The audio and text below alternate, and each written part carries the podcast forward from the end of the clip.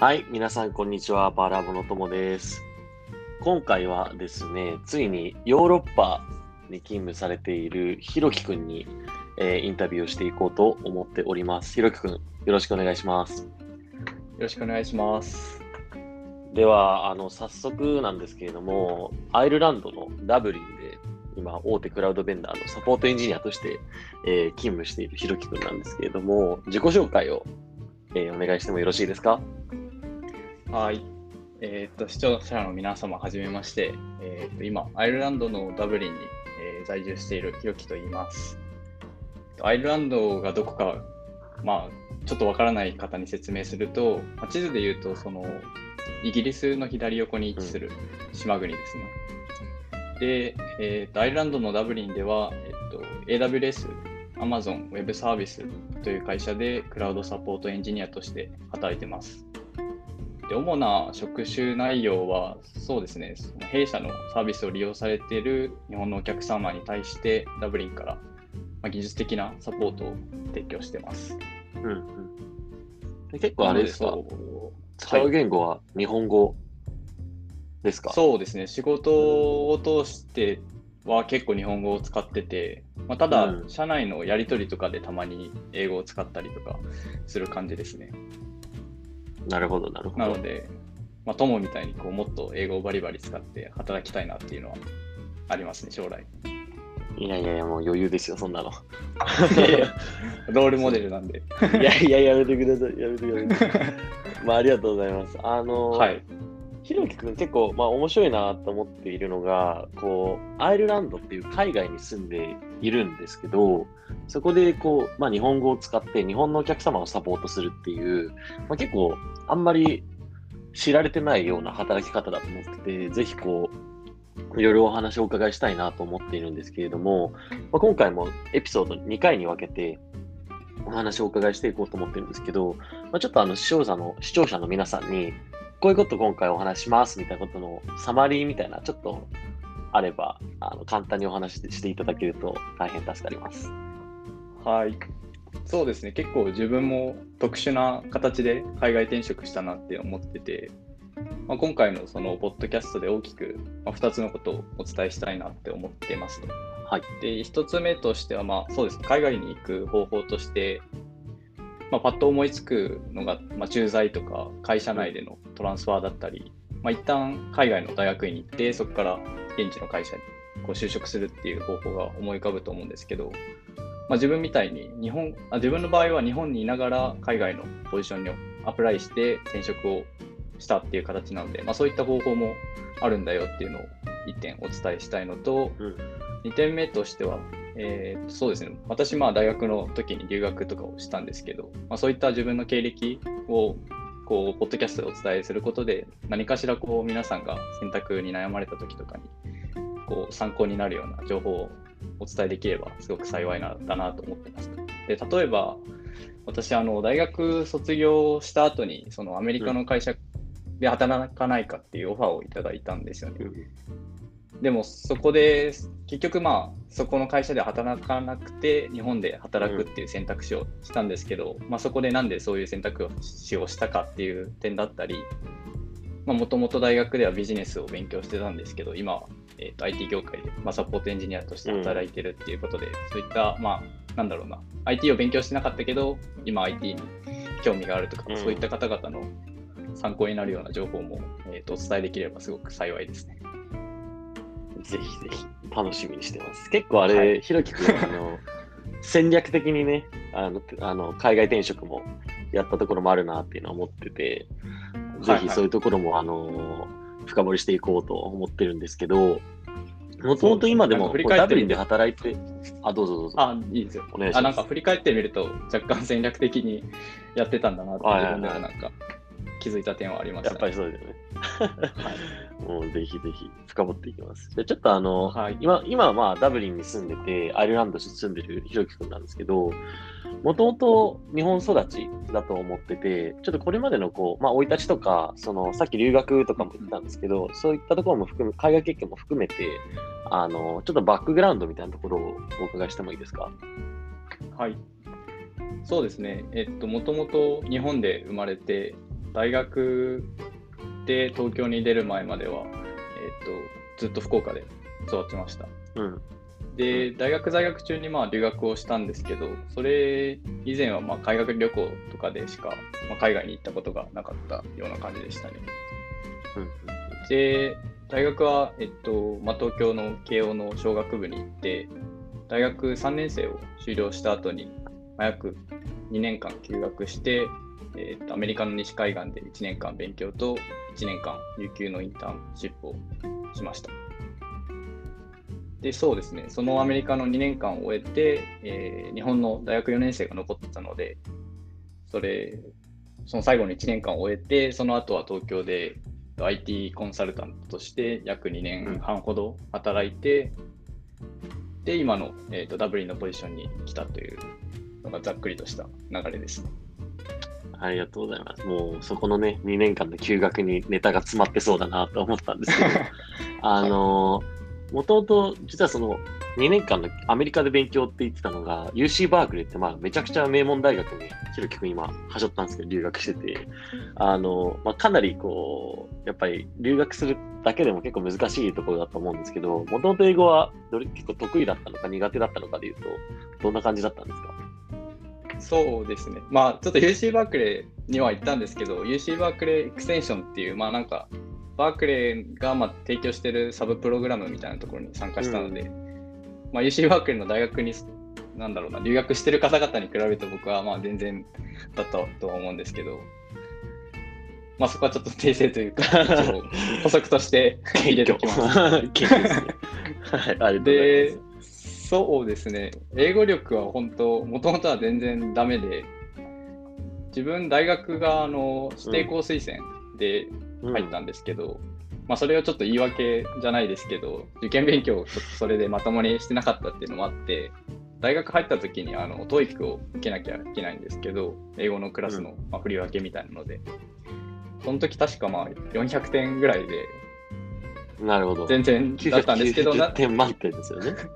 半分以下か。はいはいはい。はい。けどなぜかこう、根拠のない謎の自信っていうのはなぜかあった感じでした。おおなるほど。な、な、それはなんで根拠のない自信はどっから満ち溢れてきてたんですか？そうですね。まあもともと結構楽観的っていう部分もあるんですけど、自分が。うんまあ、ただ、あの、自分の兄の影響が大きかったかなって思ってて、はい。僕はあの、7個上の兄がいるんですけど、自分が高校1年ぐらいぐらいかな、の時に、あの、その兄がアメリカの大学院に行っておりまして、うん。はいはいはい。まあ、なんだろうな、その、小さい時からその身近な存在の人がこう、英語がペロペロペラペラになってるっていうのを見て、なんか兄が喋れるんなら自分もいけるだろうみたいな、こう、多分そういった変な自信があったのが原因だと思いますね。なるほど。はい。で、まあ、それに加えますと、あの、まあ、そういった兄の存在もあったので、高校ぐらいの時からいつかまあ海外に行きたいなっていうのは漠然とうん。考えてました。そっかそっか。まあ、7個上とかだと、高1の時とかにも大学に進学っていうのは結構いい刺激になると思いますね。なるほど、なるほど。はいで、でなんかその大学、高校の時に気になって、で、大学の在学中にアメリカのカリフォルニア西海岸に留学行ったと思うんですけど、実際結構英語は行く前勉強していったんですか？しましたね。あの、やっぱ留学するときに、まあ、トイ TOEFL か、 TOEFL とか IELTS を勉強する方、まあ、多いと思うんですけど、で僕は大学2年の途中ぐらいから、まあ、本格的にこう留学したいなって考え始めて、うん。で、まあ、どっちかは選択すると思うんですけど、 TOEFL か IELTS。自分はまあ、その、なんだろうな、テストの形式とか見て、IELTS のが自分に合うかなって考えたので、IELTS を選んで、えっと勉強をしました。で、そうですね。あの、IELTS 勉強しだして、そのさっき言った謎の自信がこっぱみじんにされて、なるほど。なるほど。はいはいはい。自分やっぱ英語力ないんだなっていうのを思い知らされて、まあ、ただ、うん継続して勉強するうちには、えー、とスコア取れたので、そのスコアで、えー、と先ほどともからも軽く紹介があった、その UC バークレーのエクステンションっていうプログラムで、えー、ビジネスアドミニストレーションを1年間勉強しました。もともとそれで1年間勉強した後、日本に帰る予定だったんですよね。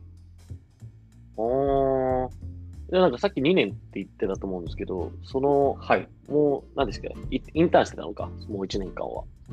そうですね。そこはなんで、なんか伸ばそうと思ったんですか？そうですね。なんかそのプログラムが1年間終えたタイミングで、あの、OPT っていう、なんだろうな、はいはい、なんかアメリカいる方々とかだったら結構詳しいかもしれないんですけど、まあ、1年間その働けますよみたいな権利みたいなのがもらえて、なんかあれですよね、こう、仕事が見つかるまでに1年間インターンしていいですよ、期間みたいな、ざっくりそうですね。そう。ですね。まあ、学部に、勉強してた学部によって3年もらえたりとか、なんか1年だったりとか、違うみたいなんですけど、僕の場合、それで1年間、まあ、OPT もらえるっていうのがあって、なんかそれをもらえたのに使わず帰るのはもったいないなっていうのと、うん、まあ、1年間終えたタイミングで自分の英語もまだまだだなっていうのをすごく感じてて、それでもう1年休学伸ばして、でもアメリカにやっぱいたいなって思って、伸ばして、えっ、ー、と、2年目でのインターンをしましたね。なるほど。2年目でインターンしたと。それどういう会社でインターンしたんですか、はい、えっ、と、1年間で2社インターンして、まあ、1社目がそのサンフランシスコで立ち上がった会社なんですけど、まあ、社長の方は日本人の人で、うん、会社としてはメディア系の、まあ、スタートアップで、自分はマーケティング職的なポジションで働いてました。ただ結構スタートアップで人が少なかったんで、こうまあいろんなタスクはしてましたね。なるほど。人が足りないと。はい。はいはいはい。で、ただそこでなんか働いてるうちに、アメリカいるのにその日本人と働いてるっていうのはなんかどうなんだろうっていうのを考え出したというか、まあ、そういった思いが大きくなってきて、うん、もっとこう英語を使って働きたいなっていうのを思って、えー、と2社目に移動しました。で、2社目が、なるほど。えー、VR とかそのアニメーション制作とかに使われる物理エンジンを開発しているスタートアップで、うん、まあ、幸いそこで自分日本人自分一人でその働かせていただいて、そこが、まあ、そこもすごくいい経験になりました。うん、なるほど、なるほど。ありがとうございます。その、でも、なんか僕もちょっとインターンとかやってたんですけど、あの、僕はプログラムの中にこう、組み込まれてたから、一種こう、インターンの、インターン先がこう、保証されてたんですよ、僕の場合は。はいはい。で、だから、ひろきくんって多分そういうわけじゃなくて、OPT って多分、結構自分でこう、インタビューとか面接受けて、内定、内定じゃないですけど、こう、インターンさせてもらう会社さんからオファーをもらうみたいなプロセス、一種こう、就職活動みたいなのをしなきゃいけないと思うんですけど、それって結構難しい、はい、いいんじゃないですか？結構そこ簡単だったんですか？実際は。いや、まさにそうで、本当に就職活動じゃないですけど、自分で見つけて取らないと、その OPT の期間もあって、うん、無職のなんか期間が確かありまして、その間に見つからないとこう、まあ、帰らないといけないみたいな、結構こう追い込まれた状態で、はいはい、ない。といけない感じで、あかなり、まあ、結論から言うとかなり難しかったっていうのが、えー、答えですね。で、うん、僕がどんなことしたかっていうと、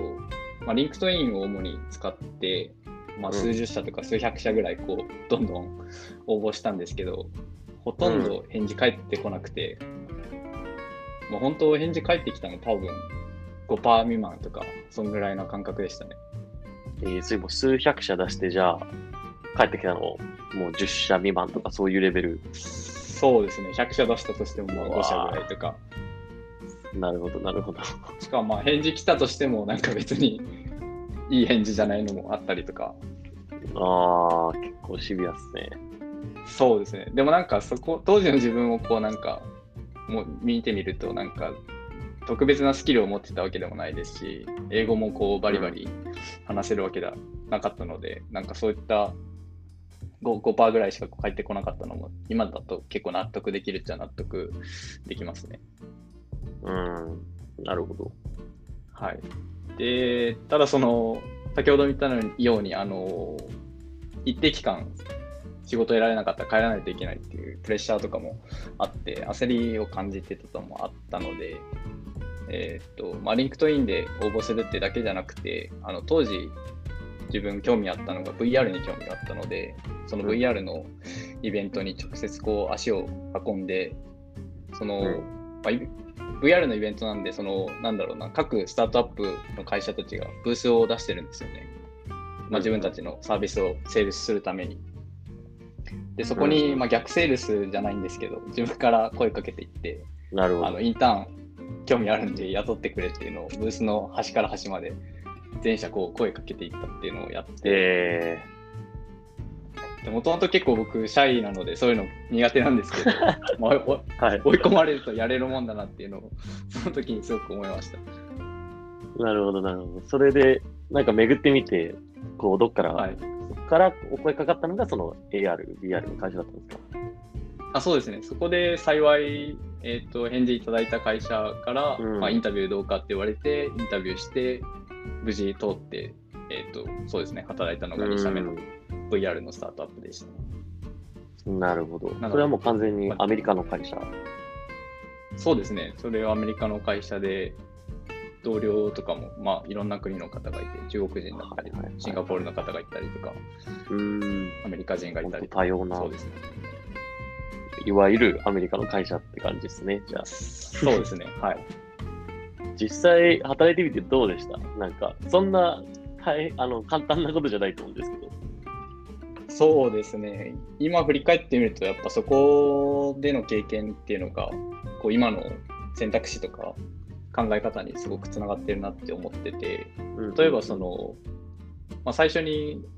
話したように日本人1人っていう環境だったので、うん、実際のなんだろうなグローバルの一員として働くっていうこう感覚を得られてそこで。ただそのグローバルマーケットで見たときに自分のバリューってすごくないんだなっていうのをそこで痛感しまして、まあ、具体的に言うとその会社の同僚とかは何だろうなあのスタンフォードでコンピューターサイエンスで引率ですとか、まあ、英語もペラペラな上に、あとはなゲームの、まあ、大手会社でそのシニアエンジニア昔してましたとか、その英語プラスでプログラミングだったり、そのゲームエンジンの知識だったりとか、うん、っていうのをすごく持ってるのを見て、